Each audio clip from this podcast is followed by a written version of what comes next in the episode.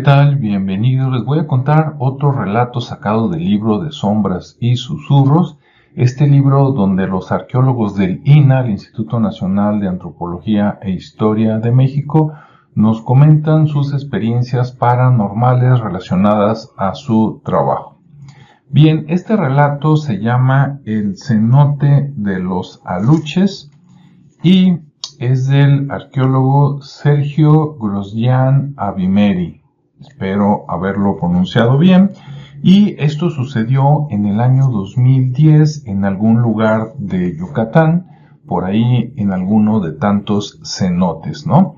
Los cenotes, para los que nos ven fuera de México, son eh, agujeros. Tú vas caminando a nivel de piso y de repente te encuentras un agujero que puede ser pequeño como el de este relato, puede ser de un metro o puede ser de varios metros, ¿sí? 10, 20, 15, 30.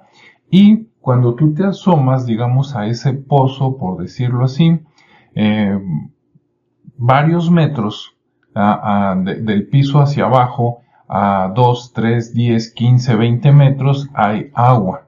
Entonces es como si fuera una caverna hacia abajo y que está llena, bueno, no llena, ¿no? Pero que está parcialmente cubierta de agua y en estos lugares cubiertos de agua han encontrado entierros, han encontrado vasijas, han encontrado esqueletos de personas y en algunos casos de animales, porque abarcan mucho tiempo. No solo se encuentran cosas, digamos, de la época maya, sino en algunos casos de muchos miles de años hacia atrás. ¿Sí? 5.000, 10.000, 13.000 años hacia atrás. Bueno, una vez eh, establecido esto, vamos a empezar.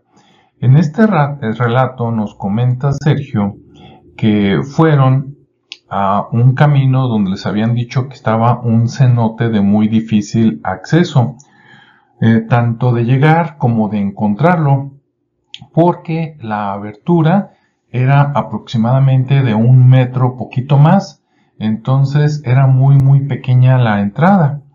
Cuando llegaron ahí, decidieron que uno de los buzos iba un equipo de varias personas, un equipo baja a bucear como espeleólogos y otro equipo se queda arriba, que es el equipo que al final, cuando los buzos ya terminaron su trabajo, eh, con las cuerdas los, los suben hacia arriba, ¿no? Entonces está el equipo de tierra y el equipo de agua. Decidieron, como no sabían qué tan profundo estaba el cenote, decidieron que bajara una sola persona, que hiciera una prospectación rápida y que después les decía si era lo suficiente grande para que bajaran varias personas o si no, si nada más él o tal vez otra persona más este, eran suficientes si el lugar fuera pequeño para que no se estorbaran ahí trabajando, ¿no? En este caso sí, en este caso encontró que metiéndose por el agujero hacia el cenote tenía que descender en, por cuerda aproximadamente 16 metros y a, a esa profundidad empezaba el agua y después el agua hacia abajo por lo menos tenía otra profundidad de 30 metros. Es decir, el tamaño del piso hacia abajo de la caverna por lo menos era cercano de los 50 metros, ¿no? Bien, una vez eh, hecha esta prospección por el primer buzo que bajó, que no es el autor, fue un compañero de él, eh, bajaron los demás buzos y empezaron pues a, dar este, sus vueltas con lámparas muy prometedoras.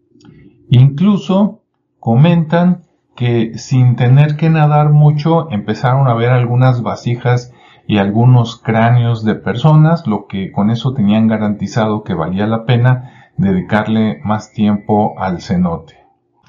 Cuenta el autor que desde que él eh, se sumergió en el agua y que llevaba pocos metros nadando, eh, sintió una atmósfera así como rara, ¿no? Una sensación, dice que de hecho quería eh, quería salirse, pero que dijo, no, no, tranquilo.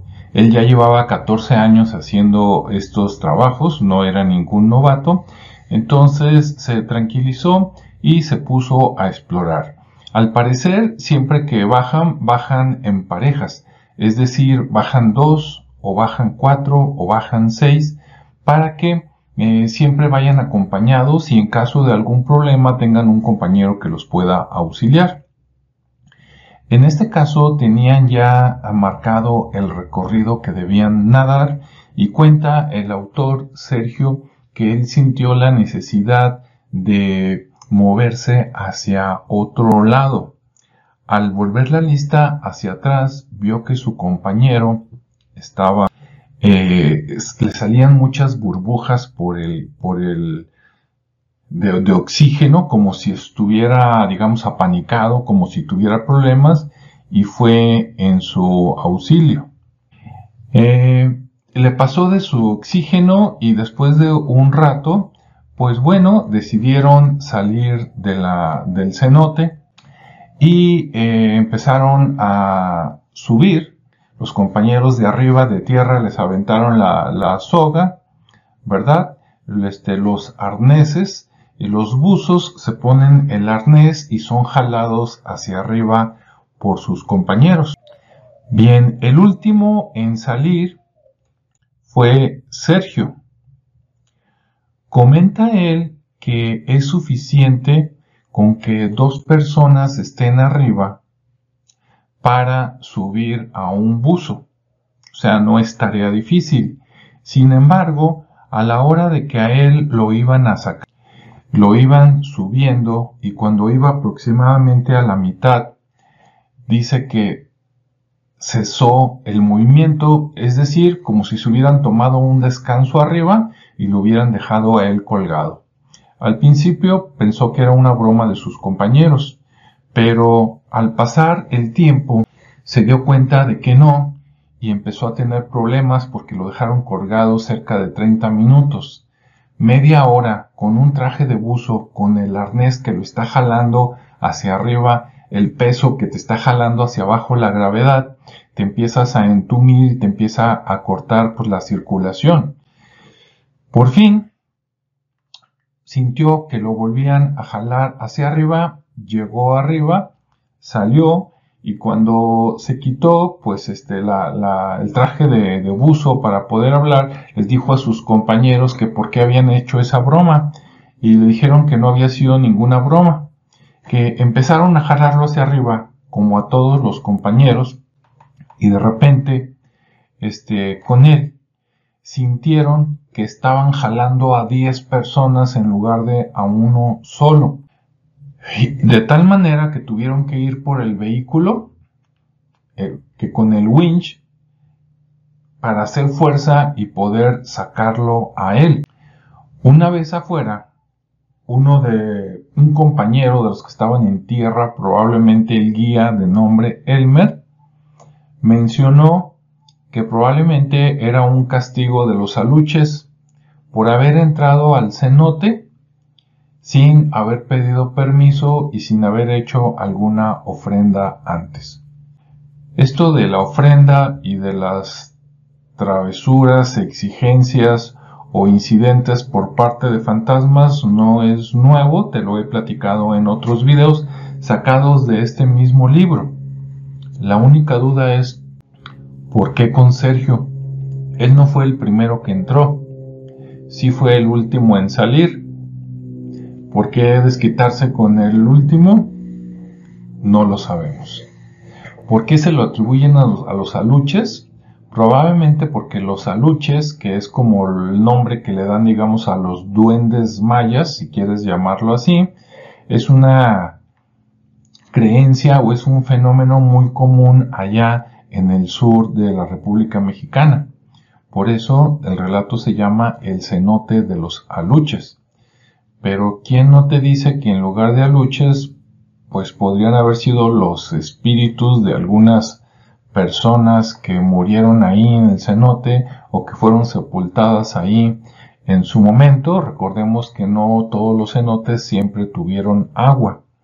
Algunos cenotes son tan antiguos que hace miles de años no eran cenotes, eran cavernas por las cuales caminaron las personas, los animales en las épocas de los mamuts, tigre dientes de sable, megaterio, etc.